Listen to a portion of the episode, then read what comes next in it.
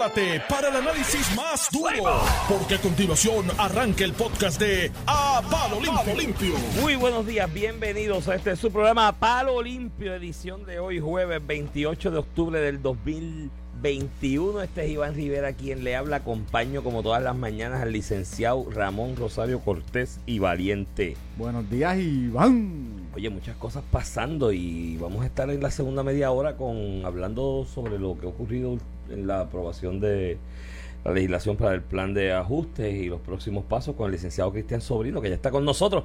Pero en la segunda media hora vamos a entrar en materia con él. Buenos días, Cristian. Saludos, Iván. Saludos, a Ramón y a todos los radioescuchas. Siempre es un placer tenerte aquí. Siempre. He escuchado tanto disparate el plan de ajuste que decidí llamar a Cristian Sobrino.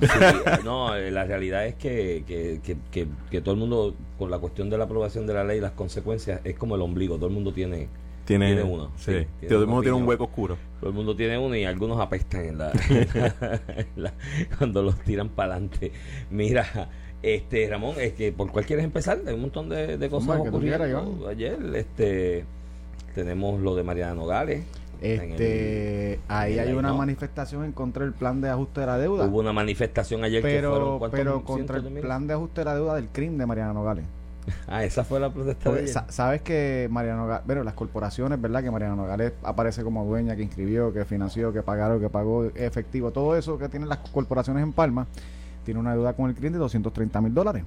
Y hay una nueva legislación que permite, una nueva directriz del, del CRIN que permite acogerte pagando 55%.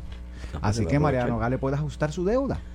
Y supongo que a ese ajuste de la deuda no se va a poner y ella ayer habló de, lo, de, lo, de la aprobación de la, de la legislación para el plan de ajuste, que eso es darle dinero a los ricos y darle más dinero para que tengan más ganancias. Ella es pobre.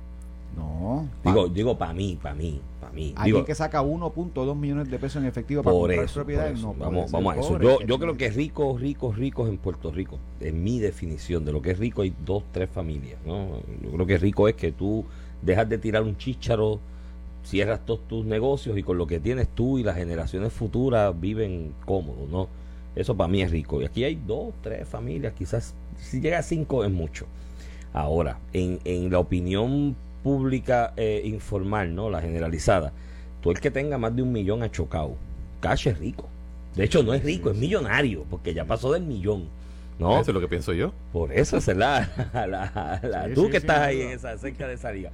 El, asunto es que son, son millonarios y lo que ha trascendido públicamente la amiga Mariana, eh, Mariana Nogales sacó 1.2 millones de dólares ahí, mira, cash. Millonaria. Entonces, el rico es malo, tener ganancia es malo. Ella tiene derecho lo que Pero entonces, ¿por qué critica un, un mensaje discursivo contrario a eso?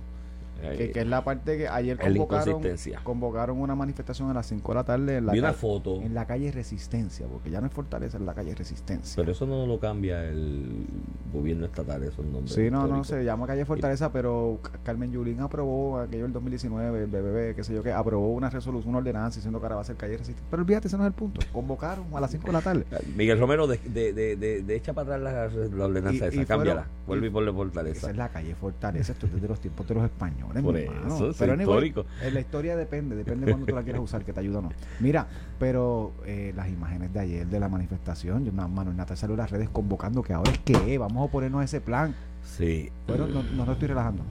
Vi las imágenes, vi varias imágenes al tinta hora. Cuando más personas habían, habían como 15 personas. 15, 15. Yo vi en mi oficina ayer que tuvo una reunión había más personas. En mi oficina legal había más personas que esa, es lo que te quiero decir. Pues mira, eh, eh, vamos, vamos a eso de Mariana Nogales porque yo puedo entender el cuidado que debe tener el presidente de la comisión, el amigo Ángel Mato, porque es una situación atípica. Mirarte lo que hizo Mariana Nogales. Antes de que alguien fuera y le radicara una querella, ¿no? En la comisión de ética, ella dijo, yo me someto.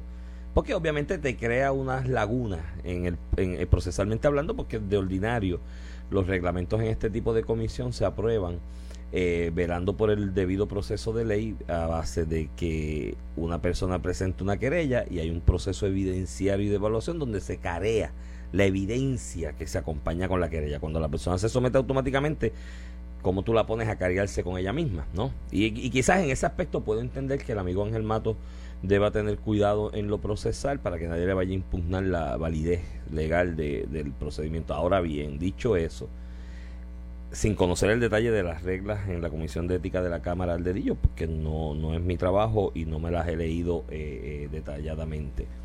Nada impide, para mi opinión, conforme al propósito de esa comisión o comisiones análogas, que tomen conocimiento judicial, le digo conocimiento público, eh, pues tomen conocimiento de lo que públicamente se está eh, eh, señalando, ¿no? Y entonces, tomando ese conocimiento como cuerpo de, o, organismo de la rama legislativa, le haces los requerimientos de evidencia a las distintas agencias del Ejecutivo. Mira, envíame de Mariana Nogales tal información. Tú, eh, envíame tal información. Tú, registro de la propiedad, envíame certificación. Aparentemente justicia está haciendo eso. Por eso, pero que lo puede hacer también en la, la Comisión de Ética de la Cámara. Ahora, lo que pasa es que al margen de lo que pueda hacer el amigo Ángel Matos para ser cuidadoso, es que estoy escuchando de amigos populares, algunos de ellos legisladores, señalando que mira, no, no, no saquemos a Mariana Nogales. Porque si sacamos a Mariana Nogales y le expulsamos del cuerpo, nos van a meter a Natal allí. Y si nos meten a Natal allí, que todo el mundo sabe ya a boca de jarro que eh, va a ser el candidato de Victoria Ciudadana para la, gobernación. Y si Mariana Nogales sale, haría sentido que la posición la tomara la toma como la figura principal de Victoria Y hay amigos del Partido Popular Democrático, vuelvo y te repito, entre ellos algún no que otro legislador que dice, no nos meten a Natal aquí, va a ser un dolor de cabeza, va a ser un pen, un lío. Mire mi hermano, y este es el consejo a ustedes, hermanos populares el reto del Partido Popular Democrático de cara al 2024 no es el PNP. El reto es Victoria Ciudadana, que está tratando de hacer swing para ubicarse como segunda fuerza electoral en el país.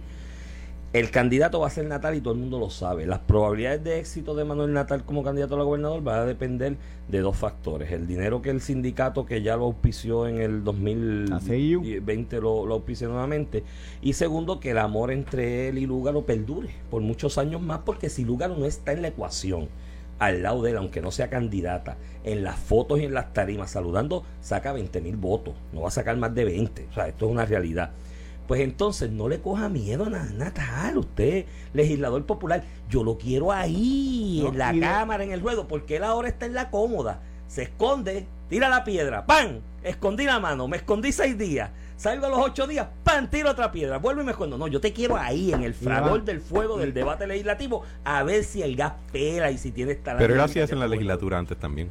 Claro, lo hacía, pero, si lo tengo allí, lo tengo bajo mis reglas. no tienes ninguna responsabilidad. Sí, sí. sí pero, si lo tengo bajo mis reglas allí, lo tengo en la candela y siempre va a haber la posibilidad de retarle su talante. Iván, en el caso de, de Mariana Nogales, este, para Victoria Ciudadana, y yo, yo, entiendo, yo entiendo lo que tú dices, primero que Victoria Ciudadana se ha amarrado a Mariana Nogales. Tú, la hipocresía de que Manuel Natal le dice corrupto a todo el mundo para menor provocación, estar callado todos estos días ante lo que está pasando, le quita ya de por sí pero tienes por el otro lado que la justificación y el calguete se lo está dando el Partido Popular. Si el Partido Popular se quiere proyectar de cara al futuro, al 2024, como que hizo algo distinto a lo que le criticaba el PNP, pues va bien mal. Primero, la comisión lo primero que hizo fue que hoy sale en el nuevo día, aparte de, las entrevistas donde personas decían que este, que, que en el caso de Albert, de Albert Torres en el Senado, que esta persona le, le pedía chavo a sus empleados.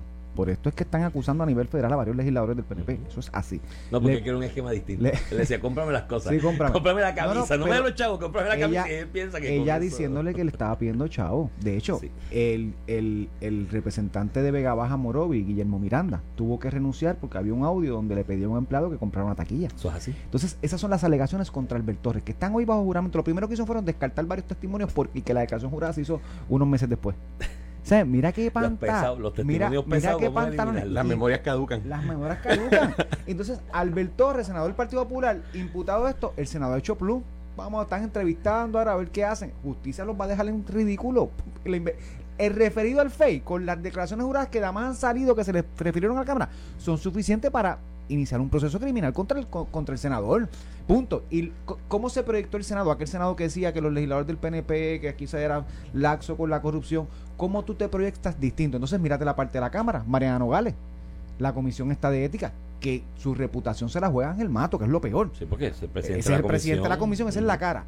Y literalmente nunca hay votos para citar, para comenzar. se eh, no saben que, han dicho que no saben, están a punto hasta de engavetar eso. O sea, es la proyección que tú das y tú dices, cuando yo partidario o porque era antes miembro del Partido Popular o porque soy una persona que podría votar con el Partido Popular. Veo estas dos cosas que están pasando Sí, en sí, Senado y Cámara. no me O sea, convencen. Mm. políticamente se están tirando al zafacón, punto. Eso, no- eso, y tiene, coincido, coincido contigo, y, y, y, y eso añade el- el- lo que te traigo. Si Manuel Natal va a ser el candidato de mi principal adversario, ¿no? Aquí va a haber dos elecciones en, en la próxima, en el 2024. La del PNP revalidar, que es una elección de ellos mismos contra ellos mismos. O sea, la, la, la, la, elección de la revalidación de Pedro Pierluisi contra el Ejecutivo es el PNP contra el PNP. O sea, es- si entre ellos hay la fuerza suficiente para que alguien le dé una picada de ojo que lo saque carrera o se mantiene. O sea, esa es una elección. Y la otra elección es la del Partido Popular contra Victoria Ciudadana por el segundo puesto. Y eso es lo que está hoy, hoy. Eso puede cambiar mañana. O sea, la, la política es impredecible y hay mil variables y pueden pasar mil cosas. Dime a mí. Pero, exacto. Pero hoy, hoy, eh, ese es el panorama. Entonces, tienes la oportunidad de, de- de reivindicarte, diferenciarte, como tú dices, de lo que la opinión pública dice- señala de que son lo mismo los dos partidos y que se tapan y qué sé yo. Y, y, y además de traer al gallo al ruedo, porque si el candidato es Natal, yo te quiero aquí. Yo, yo presidente y de la Cámara. tus posiciones sobre Exacto. las situaciones difíciles. Eso es así. Y en el debate te meto leña y en el flor para que a ver si que me demuestres que tienes talante gobernador. Porque hasta ahora no me, a mí, en lo personal, no me lo ha demostrado. Y yo lo apoyé en su primera elección, que fue una elección especial, de hecho, Sí, del de- Consejo de- General de del Consejo Delegados, General de Delegado. eh, para ocupar una, una posición Era de llenar la representante. posición de, de- de Héctor Ferrer y de, Héctor Ferrer, de Eduardo, de Eduardo, que renunció porque los chavos eran pocos cuando quitaron las dietas. El asunto es que Por lo menos fue honesto. eh, sí, sí, Y tiene eso no razón. me da y no me voy, muy bien por él. Pero el asunto es Malo que, que se quede y busque como su Exacto. chavo.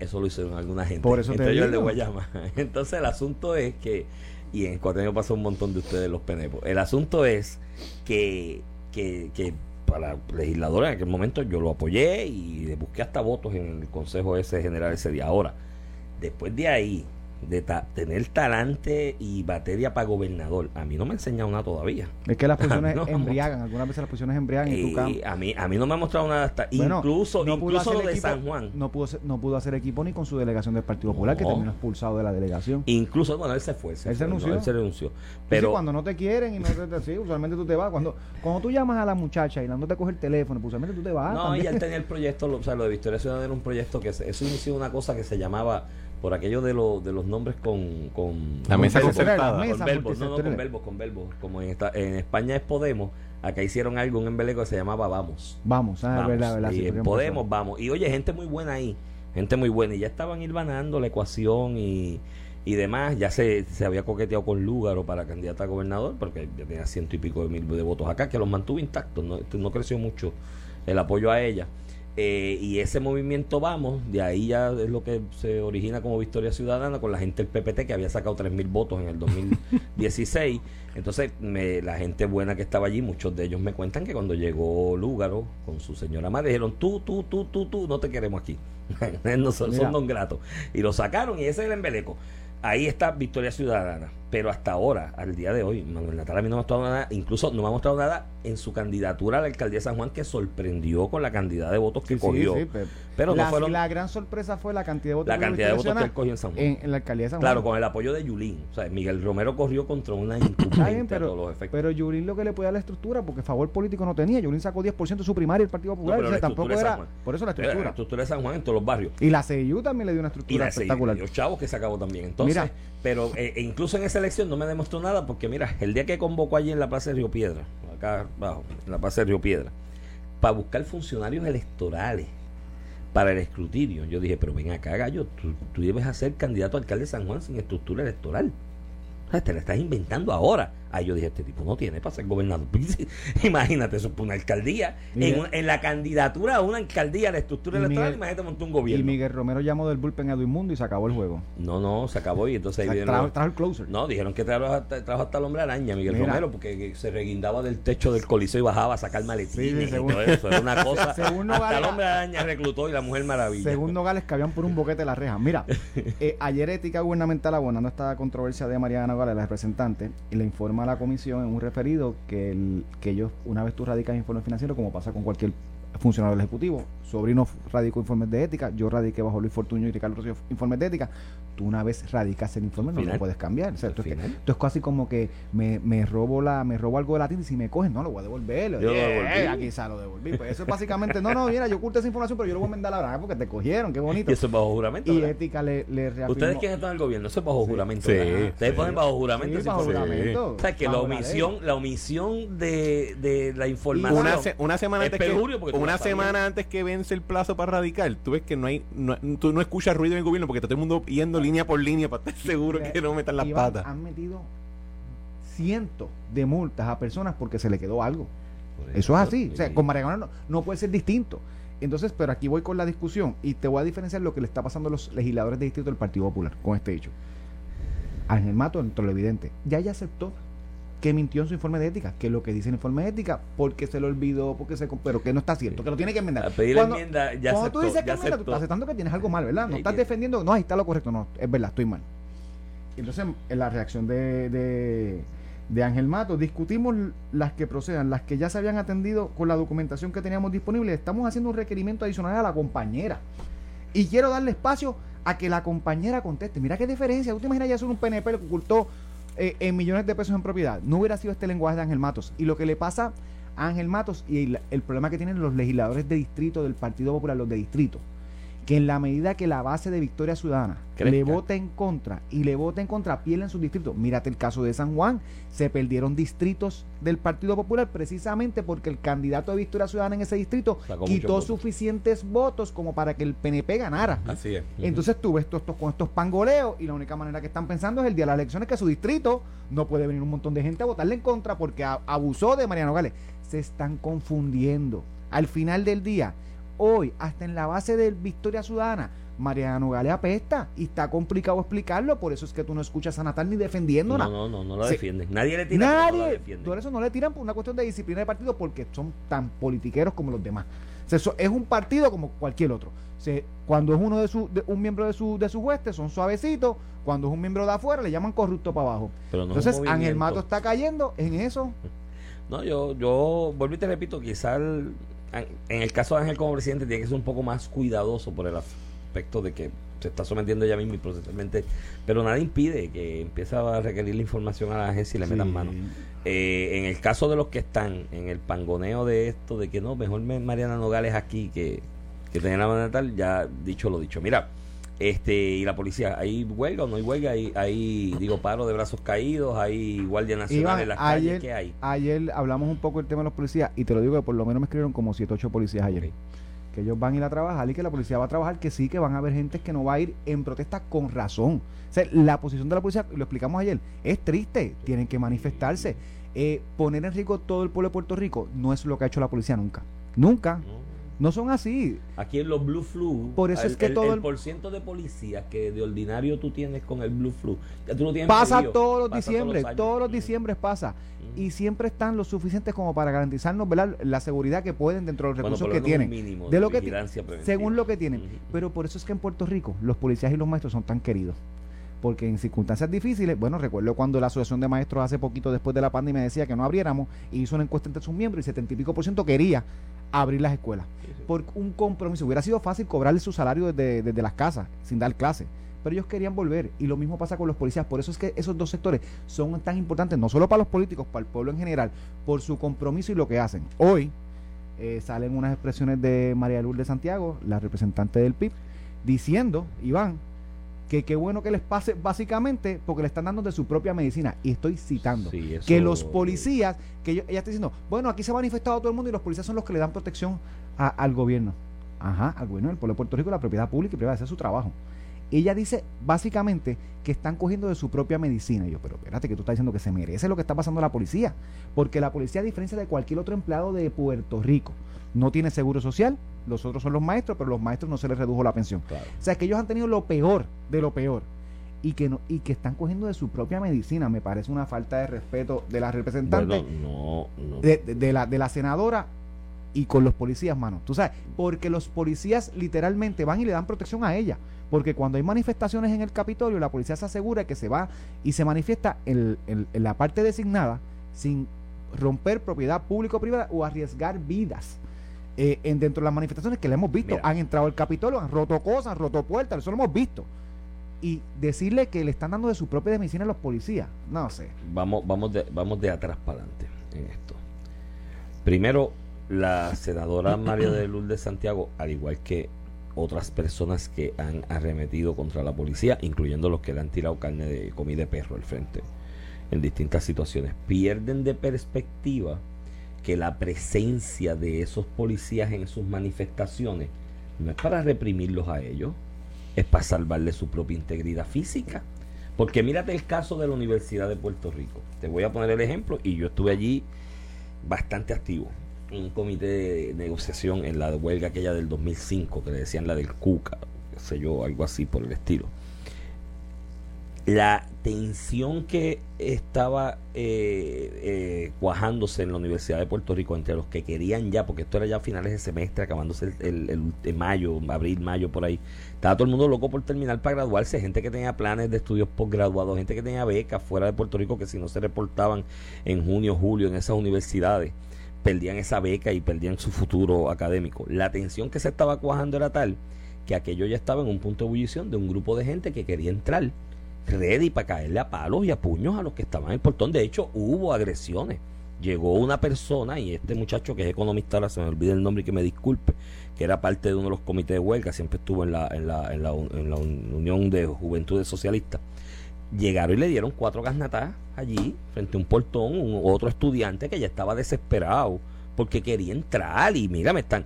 Si la policía no Iban a la estaba ahí... la jalaron por el pelo. Por eso. En una reunión de la pero Junta hace poco se metieron esa- y, y lo, y lo secuestraron. Pero los ¿Cómo mismos- dejas que una persona salga? Pero lo mira, los mismos, los mismos estoy hablando de los mismos que protestan. En el caso de María. Lourdes, que es Sí, la sí, que sí. siempre está en el lado de los que protestan por todo, ¿no? Porque es hashtag eh, PIP se opone. Eh, Eh, protectólogos. eh, protestólogos profesionales. En el caso de ella, están salvando su propia integridad porque puede llegar cualquier otro que piense distinto y le da un leñazo y le rompe la cabeza. Así que la policía está salvando su propia, su propia integridad. Segundo, ella es legisladora de una unidad estatal que somos colonia y demás, pero está conformado como gobierno, ¿no? Y tenemos y la jugamos, a... y la constitución dice bajo la soberanía del pueblo de Puerto Rico. Y pasamos elegimos leyes y cosas, Sí, sí, sí, sí. pues, Y entre cochetes, salvo venga la Junta. Exacto, y estamos ahí y, y- y en esa unidad estatal.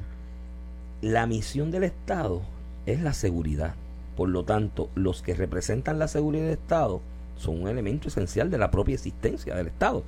Y entonces, ¿por qué ella es legisladora? Porque si ella no cree en eso y no cree en la policía y quiere degradar la policía a ese, a ese punto de están cogiendo de su propia medicina, que renuncia al puesto. Es que yo creo Porque que no- entonces ella es no. anarquista. Esto, ella es otra cosa. Ella es anarquista y ella quiere otra cosa, que no haya policía. Y, eh, pues que se vaya del Estado, renuncie, porque ella no cabe en la función estatal. Ella es anarquista y que vaya y se lea lo de Bakunin y voy, soy con Bakunin y hago un grupo de anarquistas y que ande por ahí con capucha negra tirando pedras y bombas molotov cuando haya cosas. Porque Ella eso es lo que ella, aparentemente ella eso es lo que ella la cree. la policía Porque- está mal si en una manifestación interviene y asegura que todos saquen orden. Y sin eso. cumplir la ley. Para ella eso está mal. Por eso, Y pues que por- e- renuncie porque ella no cree en el Estado Y por entonces. eso le tienen que darle su propia medicina. Me Pues, pues, que si ella no cree en eso, fuerte. si ella no cree en eso, pues que renuncie. Que renuncie a su puesto porque ella no cabe en la estructura la estatal. broma, que esos son los que te Mira, pagan. pero hablando de seguridad, Genesis Security es la empresa de seguridad y tecnología más grande de Puerto Rico.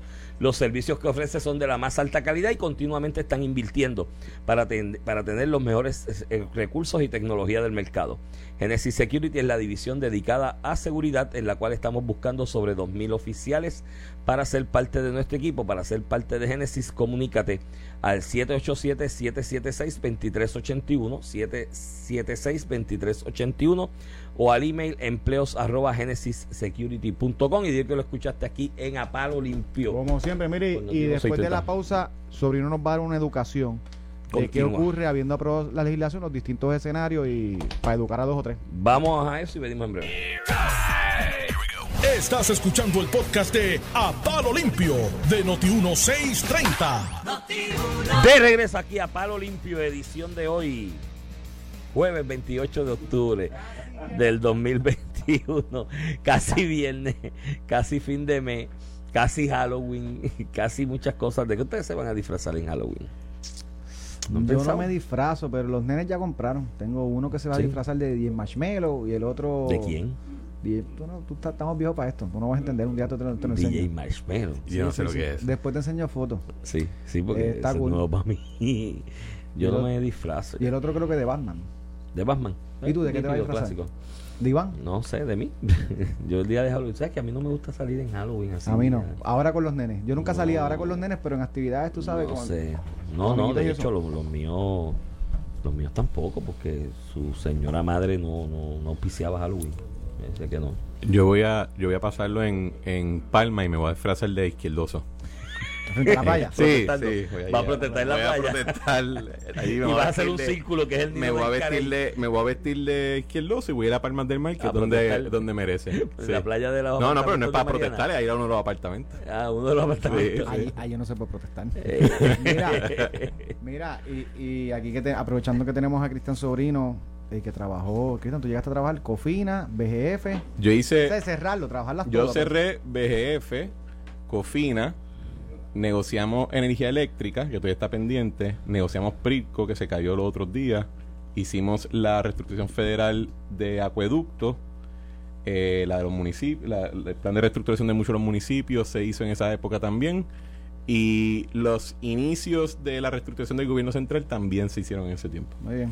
Y, y Cristian, con esta conversación, ¿verdad? De, de que se aprobó el plan de ajuste con unas enmiendas que todavía no está claro si la Junta las va a aceptar o no, ¿cuáles son los, los futuros, eh, ¿verdad? Los posibles eh, efectos o, o lo que puede ocurrir, ¿verdad? Este, ¿Y dónde, cómo? Date ahí Bueno, un poquito de... Bueno, la, la, con la aprobación de la ley del PC 1003, que creo que no sé cuál es el número exacto de la ley, pero es la ley... 53. Es la creo que 53. pero el, con esa aprobación, la legislatura en esencia cumplió con los pedidos de la Junta en, en la carta de octubre 14 de 2010 del 2021 y la diferencia más dramática es que no se utilizó el entiriado de la Junta, pero en términos de sustancia se cumplió. Entonces, la Junta lo que tiene que escoger y todos los pasos que se están dando ahora entre medio de noviembre, de, principio de noviembre, cuando la Junta tiene que presentar su posición ante el tribunal, la Junta tiene que decidir si va a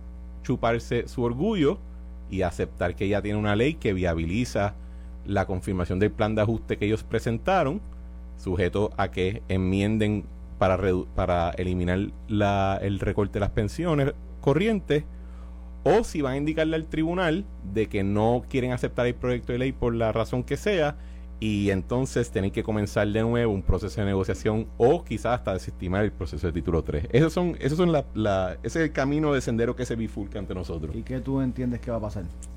Pues después de la vis- de haber escuchado la vista que se dio el lunes, antes que se aprobara el PS 1003, yo diría que la Junta iba a tener que aceptarlo y sin, y sin mucho remordimiento. Lo que me sorprendió mucho fueron las palabras de Natalia Yaresco en esa, en esa vista. Yo no sé si... distinto su comportamiento. Ella siempre es como, como, como chavo, tú sabes.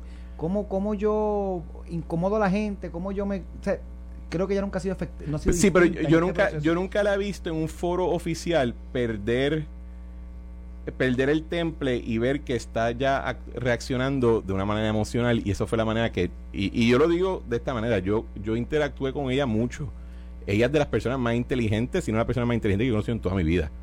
Y tiene tiene una tiene una personalidad que puede ser bien abrasiva especialmente en la cultura puertorriqueña comparado a otros lugares pero nunca había visto que frente al tribunal o frente a un foro oficial ya estuviese hablando de esa manera de, de momento no que me gusta la democracia pero es que no está funcionando. O sea eh, eh, esta señora es parte de una organización internacional cuyo propósito es promocionar el, eh, los sistemas democráticos y republicanos de gobierno alrededor del mundo. Y que de momento esté diciendo eso el tribunal pues fue bien fue bien sorprendente. Pero yo creo que la junta si va a ser seria si va a ser eh, si se va si se va a componer como se supone el mandato de ley, pues va debe reconocer que tiene ya todas las herramientas necesarias para confirmar su plan, sujeto a esa reducción. y se acabó el tema.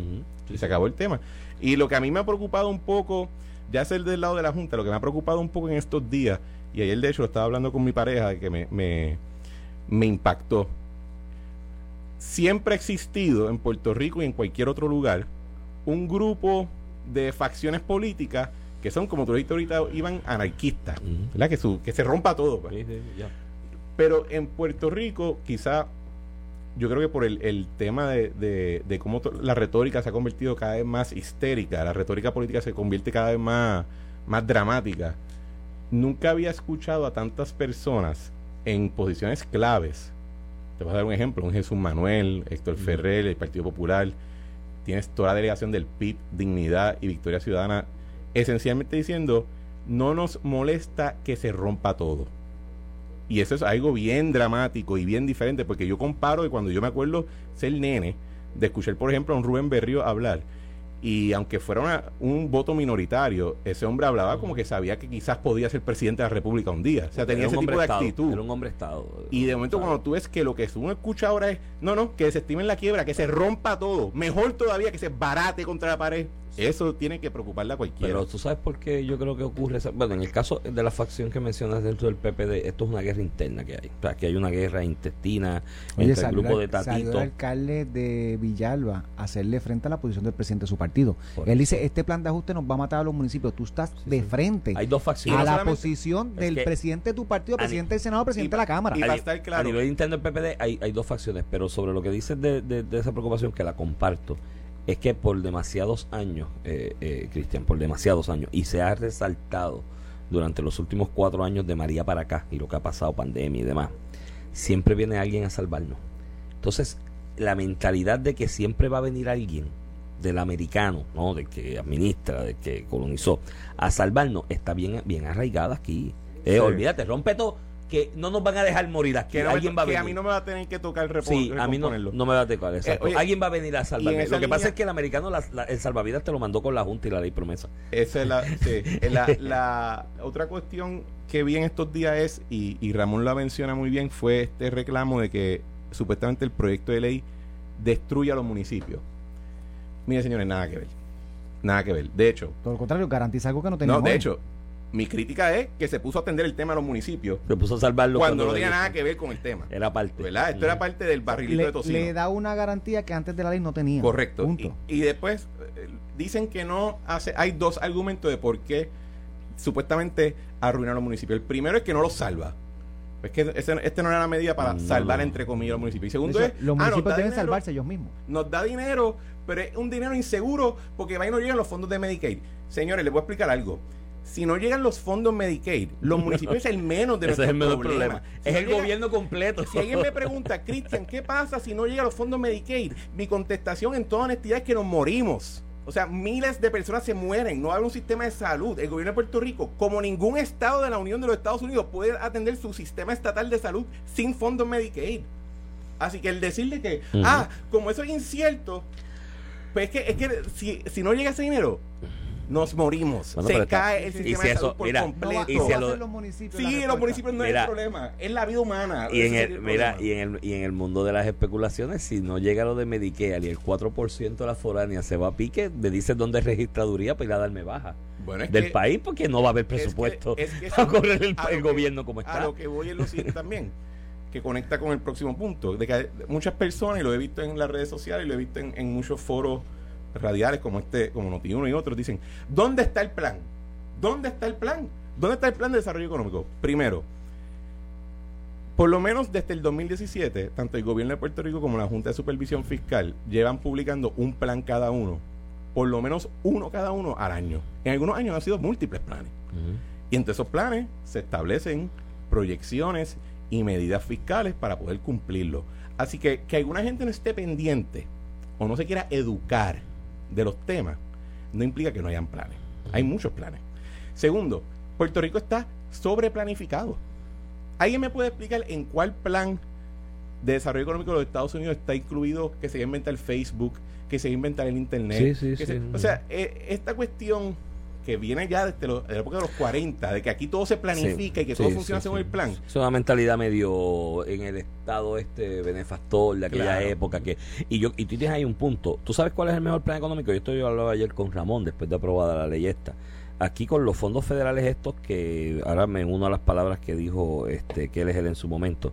María pudo haber sido una bendición fue una bendición para la infraestructura de educación. No había chavos para arreglar escuelas que ahora los va a arreglar. Y otros fondos. Con todo ese dinero que va a haber eh, eh, corriendo que va a estar corriendo en la economía puedes tener bastante previsibilidad del crecimiento o sustentabilidad económica en los próximos 10 años. Podrías tener algo de incertidumbre después del décimo año, del número 11, no lo sé. ¿Tú sabes lo que tiene que hacer el gobierno ahora en estos 10 años?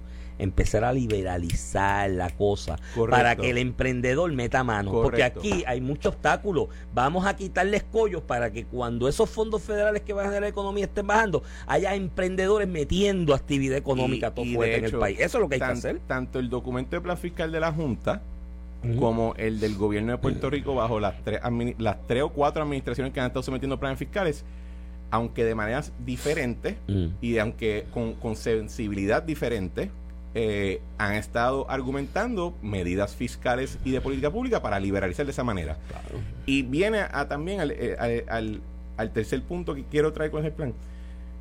El estado natural de las cosas no es prosperidad edénica, es caos, es anarquía. Nosotros como, como, como pueblo siempre nos organizamos para procurar batallar esa entropía, para batallar ese problema y crear condiciones de progreso. Y por eso es bien importante coger en serio gobernar. Por eso es bien importante coger en serio la acción del legislador, del ahí- gobernador, de la judicatura. Y ahí viene, el- ahí viene el peligro de las expresiones que tú estás eh, señalando y criticando, que es me quité de gobernar. Yo me quité de gobernar, que se fastidie todo. Fíjate, no, no aprueben nada y que se chave todo. Y se quitaron Sí. de gobernar. Pues mira, gallo, no te postules, quítate. Pero y volviendo al del Partido Popular, Iván, y tú conoces esas entrañas más que yo. ¿Cómo tú, cómo tú defines la- las facciones? Tienes por un lado Tatito Hernández, que en este tema, que, que- que es uno de los líderes principales del Partido Popular, si no el, el- el más relevante hoy. Es el líder hoy. El Tatito Hernández, que en este, en este tema está aliado con José Luis Dalmau, que no son aliados naturales. Ellos han tenido sus roces, ¿verdad? Incluso hasta en la pelea interna de la, presidente, de la presidencia de la Cámara. Pero en este tema se alió con José Luis Dalmau. Tienes otra facción que yo pensaba que era Jesús Manuel, ¿verdad? Que en efecto sí es uno de los líderes principales del Partido Popular también. Jesús Manuel Ortiz, que por poco se convierte en presidente de la Cámara, por un, por un voto. Tienes a Jesús Manuel Ortiz, que de momento sale el presidente de la Asociación de Alcaldes ayer y apoya la posición de Jesús Manuel Ortiz. Bueno, porque ellos son, Entonces, ellos son parte de una facción. por eso, pero, pero- porque los dos han sonado hasta para auscultando una y se han posible, reunido. No, no, y se han reunido. candidatura a y- la gobernación. y se han reunido y han salido retratados juntos diciendo aquí juntos como que sonamos como pero, esa- por eso, pero- somos un equipo. pero ¿cómo tú explicas esa alianza si los dos están buscando una candidatura a la gobernación Por- o, o mirando una posible Ah, candidatura a la esto, y gobernación? esto ha pasado otras veces en el Partido Popular. Hay distintas facciones y se ve quién va a correr, si fulano o mengano. Entonces suele darse el caso de convitos de dos o tres que se sientan y dicen, bueno, entre nosotros dos o entre nosotros tres está el próximo candidato a gobernador y posible gobernador. ¿Ok? Nuestra misión es descarrilar al, al otro ¿Y quién es y el otro? sacarlo en medio. Está bien, te voy a llevar la línea. No sé, no, Por eso esa es la parte no lo ven, ¿Quién qui- es el otro? Porque pero quizás no- Hernández yo no creo que esté pero quizás la no, gobernación. no, él va mirando a Es que Washington, depende pero del día. no, Porque es no. un bar de bueyes. Oye, bueno, y No. si de momento puede ser candidato a la gobernación, lo será. No, no, yo creo que él va para Washington y él está bastante centrado. Y si algo ha demostrado Tatito en estos meses de presidente de la Cámara es que se pone objetivo y va ahí ir ganando, ¿no? Camino para eso. Ahora, es, somos nosotros dos y cualquier otro que aparezca lo sacamos de carrera. Y eso incluye al que pueda traer Tatito, porque entonces te pueden decir, Tatito va para Washington, pero puede tratar de empujar a otro ¿A para correr el Utah. No sé. Ese es el gran problema Porque y por eso Ese es el Por problema eso del es- nihilismo. otro- por eso ese, ese es el problema en, el, en posibles el inicio. Charlie Delgado, Alejandro Gar Charlie está García por ahí. David y ninguno de esos tres yo se lo escribo Charlie a está, Tatito. Charlie está pululando. No, pero es, es- olvídate de, es que no tiene que haberlo, es el que aparezca. Somos nosotros, nos vamos a repartir el bizcocho nosotros. Si aparece uno, el que sea, del Rayfield lo desbancamos, lo desbancamos, ¿no? Y desbancamos la posibilidad, porque estos dos, ya con estas señas te están diciendo, Tatito no es, no es nuestro candidato a comisionado residente. En todo caso sería del que aparezca, porque no va a ser el de nosotros. Entonces, a- ahí es donde está la máxima de al que aparezca, nos lo llevamos enredado. Y el, el problema se, se, se agrava en el PPD porque es la primera vez o la primera ocasión en la historia política de Puerto Rico que desde que pasan las elecciones generales y al otro día o a la otra semana no sabemos quién es el candidato del que perdió. Sí, sí, de los eso- dos lo principales. hablado en varias Porque ocasiones. muchas veces, o no muchas veces, toda la historia, pasan las elecciones y ya rápido la gente al otro día empieza a especular de quién es el candidato para la próxima o los dos posibles candidatos o tres. Y ahora no, ahora pero, esto no está. pero mira, déjame claro. añadir otro ejemplo que quería hacer en este tema de, de la preocupación que me está creciendo con, con- con el nihilismo, con la creencia que se rompan las cosas que no importan. yo distingo esos grupos de por lo que yo vi con el, pro- el, el proyecto de construyamos un nuevo acuerdo, que hay personas en ese grupo que, que purulean también con algunos de esos, de esos elementos más anarquistas, pero ellos, desde por lo menos cuando yo estaba en el gobierno, que en un momento yo estaba tratando de crear una coalición en contra de la Junta para lo de las pensiones, yo los convoqué en un momento y se sentaron a negociar y tenían unas eh, una voluntad de, a cosas con- de establecer cuáles eran puntos de encuentro común y cuáles eran puntos de, de lucha y esas las dejamos aparte y vamos a pelear con, este, con juntos en esta situación. Y crearon un andamiaje que es lo de la ley de retiro digno que esencialmente es un plan de ajuste alterno ¿verdad? Que uno puede argumentar si está a favor o en contra, pero es una pro- propuesta concreta versus de momento uno ver a María de Lourdes y a Denis Márquez diciendo que esto lo resuelve el Congreso, que se chave, que esto no, no- a nosotros no vamos ni a perder tiempo en pensar en el problema. Eso ya es ot- ya, ya ahí te llegaste a, ya cruzaste una frontera ahí. Estás ya, ya cru- cruzaste el Rubicón. Ya tú decidiste que Roma no importa, ¿verdad? y que la puedes prender en fuego. Sí, sí. Y esa parte preocupa porque hace más, hace, hace más difícil el próximo paso que ahora tiene que hacer el gobierno de Puerto Rico, que es preparar a todos sus cañones legales para ir al tribunal a defender la ley Claro. que viabiliza el plan de ajuste, para requerir el recorte de las pensiones y dar por final a la quiebra de Puerto Rico. Esa es la parte que ahora pone. Eso es lo que, eso es lo que te, esa es la- lo, que tiene que haber y, y, y, y, en- y en- señala un amigo con mucha razón de lo que mencionamos de los planes, que todos los planes siempre van a estar incompletos, porque, y a mi parecer, y esto lo añado yo, no he visto la visión y la misión. Y yo creo que la visión y la misión tienen que ir en la dirección de lo que dijimos. Vamos a quitarle las piedras del camino. Esto va a ser un gobierno facilitador del empresarismo y del emprenderismo, no, no obstaculizante. Esto fue el podcast de A, A- Palo Limpio de Noti1630. Dale play a tu podcast favorito a través de Apple Podcasts, Spotify, Google Podcasts, Stitcher y notiuno.com.